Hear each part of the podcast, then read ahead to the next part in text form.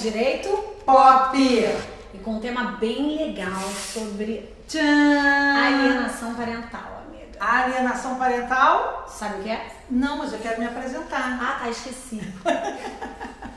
Deise Alves, Consuelo Ebra, tudo bom? Então vamos lá, qual é o tema? Vai, você. alienação parental. O que, que é O que, que é alienação parental? Então, alienação parental é quando normalmente um dos pais, ou o pai ou a mãe, cria alguns artifícios para tentar afastar o filho ou a filha da convivência com o outro. Normalmente, é óbvio que eu tô falando de um- uma separação, de um divórcio. né? Normalmente, quer dizer, normalmente não, às vezes acontece de numa separação, uma das partes ficar magoada. E às vezes, como revide, o que é péssimo, né? Como revide, acaba usando a criança contra o outro. E praticando atos que a gente chama de alienação parental. Por exemplo, né? Digamos que a criança tenha ficado na guarda unilateral da mãe, ou seja, a criança vive com a mãe e o pai vem visitar. Né? Às vezes, muitas vezes, essa mãe, se ela pratica alienação parental, quando o pai vem visitar, todo final de semana que o pai vem visitar, ela arruma um jeitinho da criança não ir, mas disfarçadamente. É sempre uma coisa velada.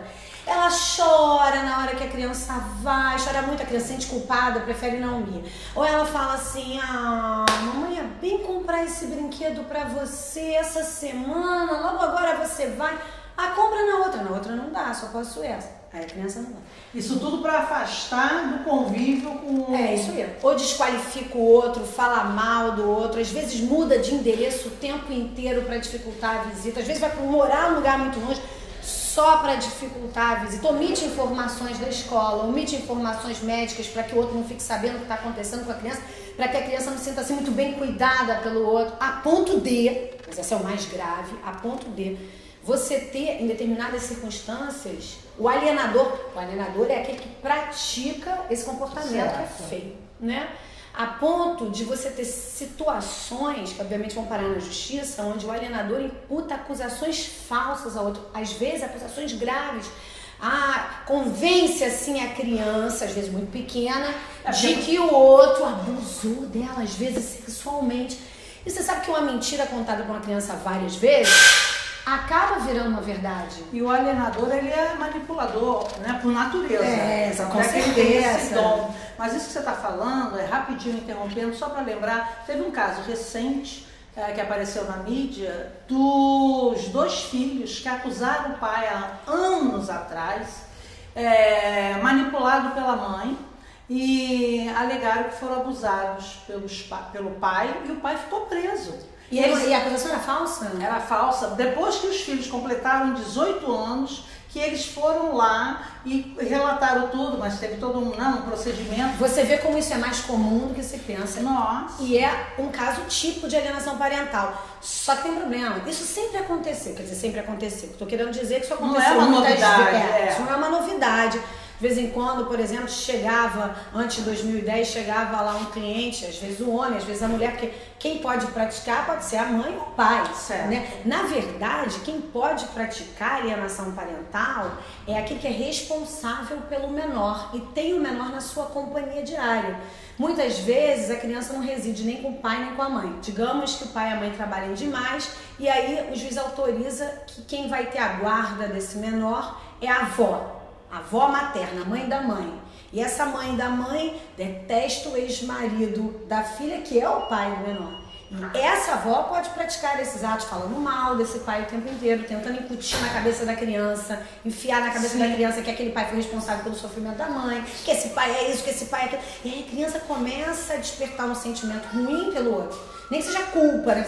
Ah, se eu for com outro, ou se eu for com o papai, a mamãe vai ficar aborrecida comigo. Né? Às vezes o pai pratica alienação Só, parental. só uma pergunta. E no caso de uma babá, seria enquadrado também como alienação? Porque não tem parentesco. Não, porque a babá, por mais que ela fique com a criança, ela não detém a guarda da criança. Não, sim, mas ela Né? convive com a criança. Sim. Ela pode ter um poder em cima da criança. Ela poder, poderia manipular essa criança até um pedido da mãe, alguma coisa. É, na verdade, mas assim, não seria enquadrado como se alienação. fosse alguém que não é parente, assim, e que não tem a guarda formal, não, porque muito provavelmente o juiz vai partir do pressuposto de que por maior a convivência que se tenha com aquela babá, a grande responsável, na verdade, é aquele que detém a guarda, seja a mãe, seja o pai. O que pode acontecer, você falou um detalhe importante, é uh, de repente o juiz se convencer por A mais B que aquele que contratou a babá certo. de alguma maneira Ele está é por trás disso. Tá. É, aí tá se enquadraria no caso. Mas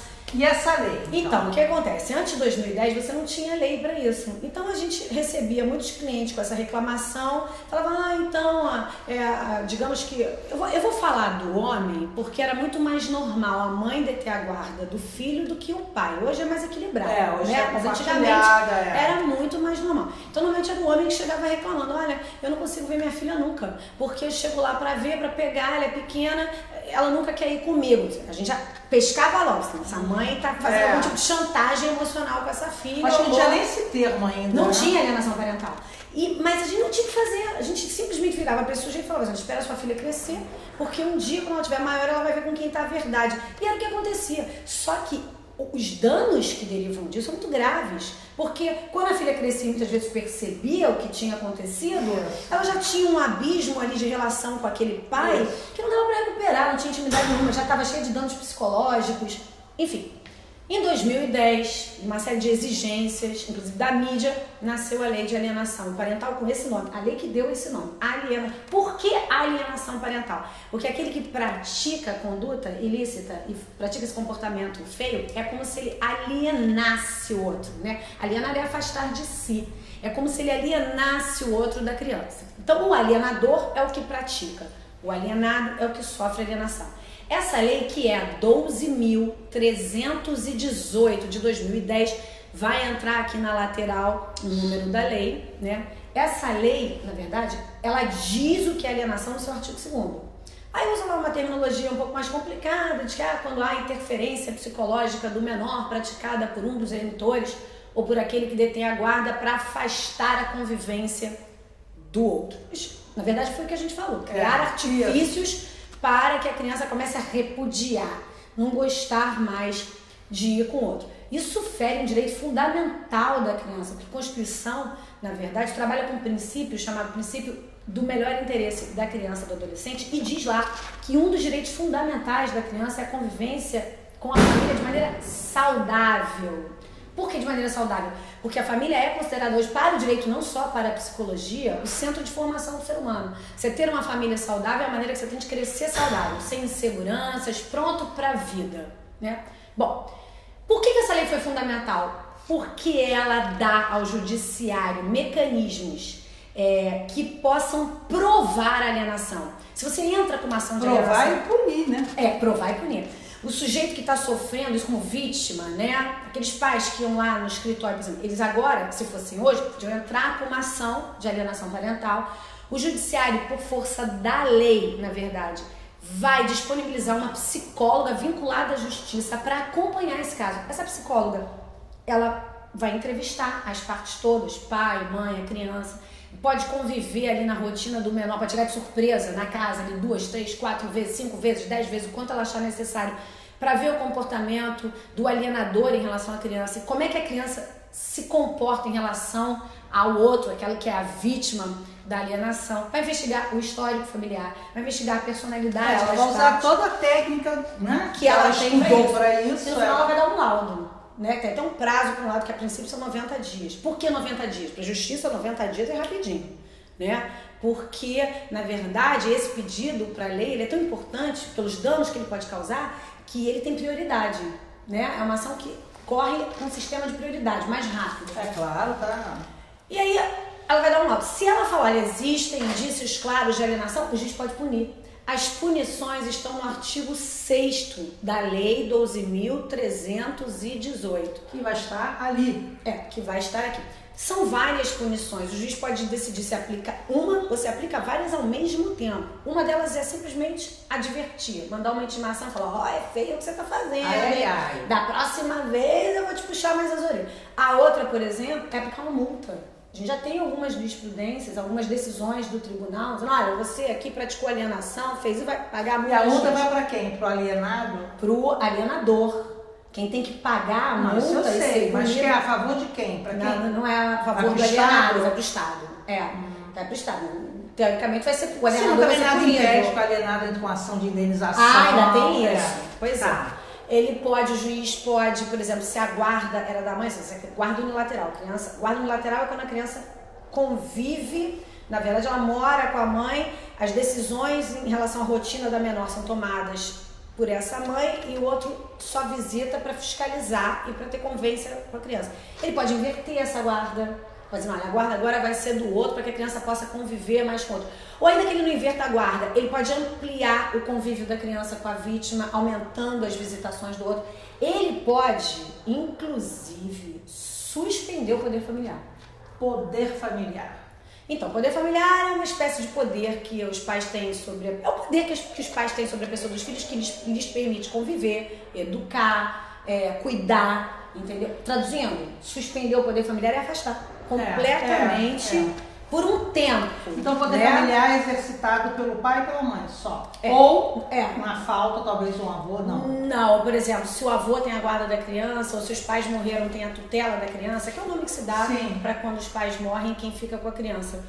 Ele não tem esse poder familiar. O poder do tutor ou só do guardião é um pouco menor. Entendi. Por exemplo, poder de castigo que os pais têm, o tutor não tem. Tá. Para castigar teria que pedir autorização judicial. Então Hum, parece que na hum. prática é assim. Mas É. enfim. Era que né? já vou tirar a tua televisão. E essas punições vieram em excelente hora, porque o ato de alienação parental normalmente cessa e aí se restaura, ou seja, com mais rapidez a convivência da criança com esse que era a vítima, para não acontecer o que aconteceu nesse caso aí. Nesse caso da prisão, Sim, você está acabando o tempo aqui, mas é importante falar. Já tá nesse com- caso da prisão aqui, se naquela época houvesse a lei de alienação parental, muito provavelmente o pai, mesmo É, sofrendo é. uma ação criminal, iria correr para vara civil, entrar com uma ação de alienação.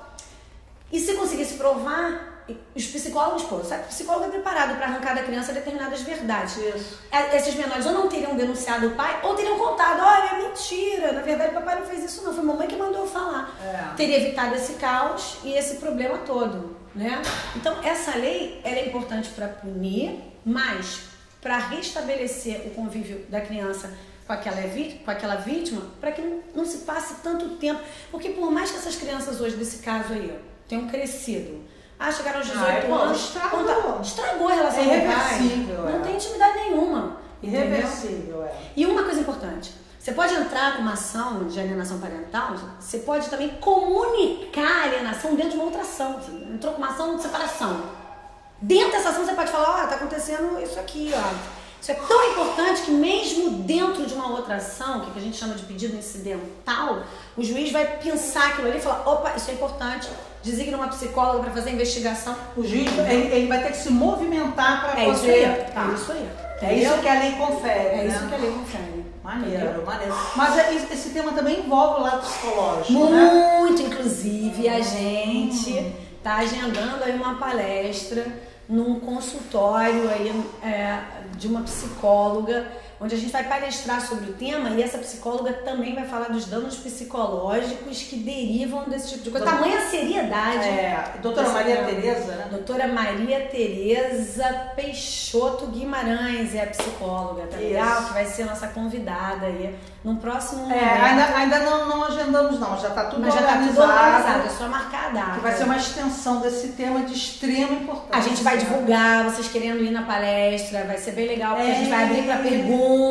Isso, Olha que legal. isso. A palestra, muito provavelmente, não vai ter preço a ser cobrado, talvez a gente. peça É um alimento, é, né, para é. ajudar alguma instituição, já que o programa tem essa função social aqui. Tchan! Falei pra caramba, né? Mas tá tudo bem. Era importante, tinha que falar. Se inscrevam no Direito Pop. Direito Pop, se inscreva, dê um like e vamos ter o WhatsApp de civil. Ah, vamos ter o WhatsApp de civil de também. trabalhista já temos, é. vou botar aí. Depois a gente vai divulgar, tá bom? Então tá, meu amor. Beijo. Um beijo, valeu. Tchan, Direito Pop.